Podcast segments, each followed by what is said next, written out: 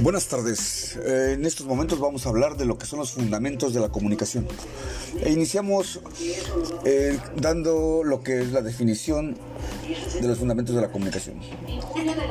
Proporcionar una noción única de comunicación es, en apariencia, una tarea sencilla. La palabra comunicación es definida por la Real Academia Española simplemente como acción y efecto de comunicarse. Quizá para ser más comprensible lo que este acto supone, sea preciso remitirnos a la raíz latina del término, el, el vocablo communis. Entre sus significados destaca el de recibido y admitido de todos o de la mayor parte. Y es esta idea la de un todo, una colectividad de participantes sin la cual la comunicación no sería posible, es lo que confiere a este proceso su carácter social.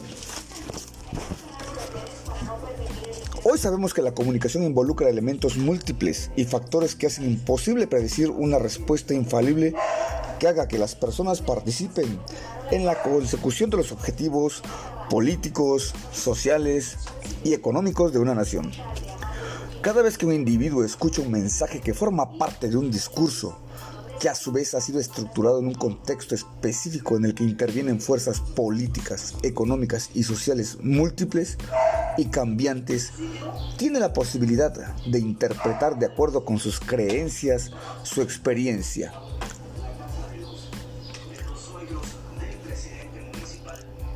Los mexicanos de entonces tenían en sus sistemas de significación otros signos y sus códigos eran diferentes. El lenguaje, por ejemplo, era muy cuidado en las producciones cinematográficas. El grado de que los dobles sentidos o albures no eran permitidos y mucho menos los insultos.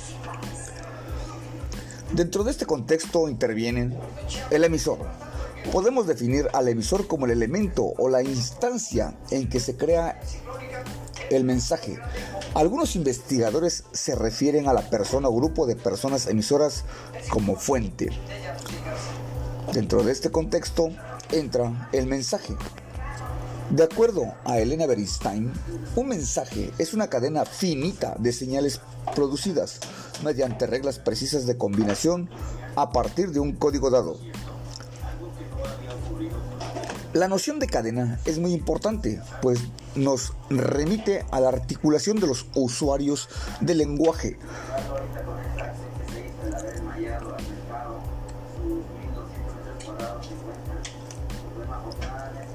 Dentro de este contexto se incluye el receptor, a quien recibe el mensaje y que también puede fungir como emisor.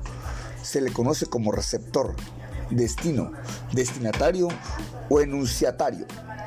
Se trata de un individuo que conoce los signos que son estructurados con la finalidad de comunicarse un mensaje. Su papel nunca es pasivo, sino más bien creativo en todas las formas. Cuando el receptor descodifica también, no reproduce la idea inicial del emisor, sino que revalora el mensaje y añade a esta parte de su experiencia, sus opiniones, su cultura, su situación. Incumbe también a un canal. El término se refiere al medio por el cual los mensajes se transmiten a otra persona. Al hablar de comunicación masiva entendemos que los canales pueden llegar a un número grande, a veces indeterminado de personas cuyas interpretaciones dependerán de la cultura, el medio socioeconómico, la experiencia y múltiples, y múltiples factores que no son estáticos, sino que forman el contexto.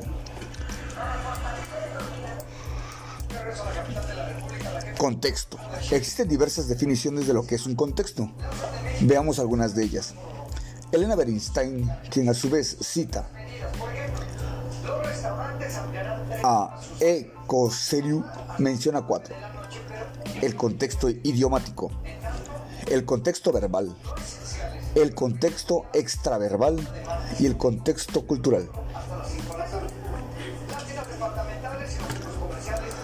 Niveles de comunicación. El intrapersonal.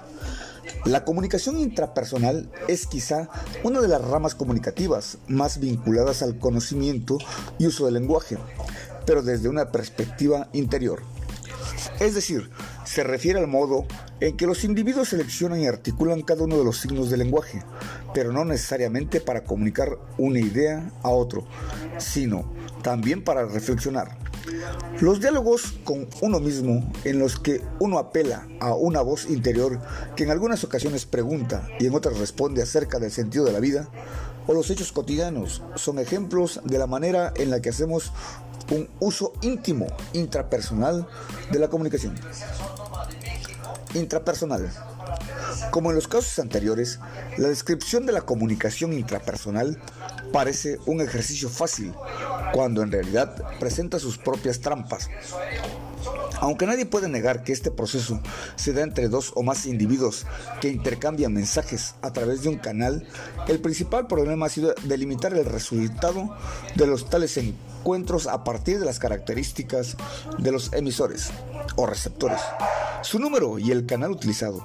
El debate se ha enriquecido a últimas fechas gracias a la inclusión de factores como el rol social, la cultura y el modo en que los participantes construyen sus mensajes.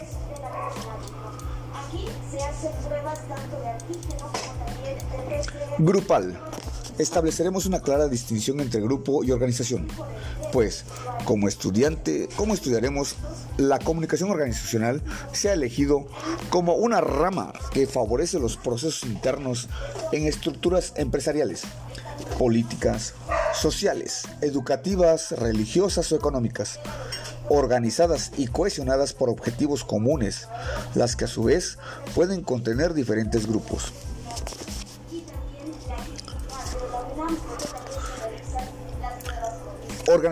Organizacional. Definir lo que es la comunicación organizacional y establecer diferencias entre esta y los demás procesos comunicativos es importante por la razón que señala Fernández Collado. La comunicación organizacional es diferente cualitativa y cuantitativamente a la comunicación que se establece en otros contextos, familiar, laboral, amistoso, etc. Debido a la presión, debido a la presión positiva o negativa.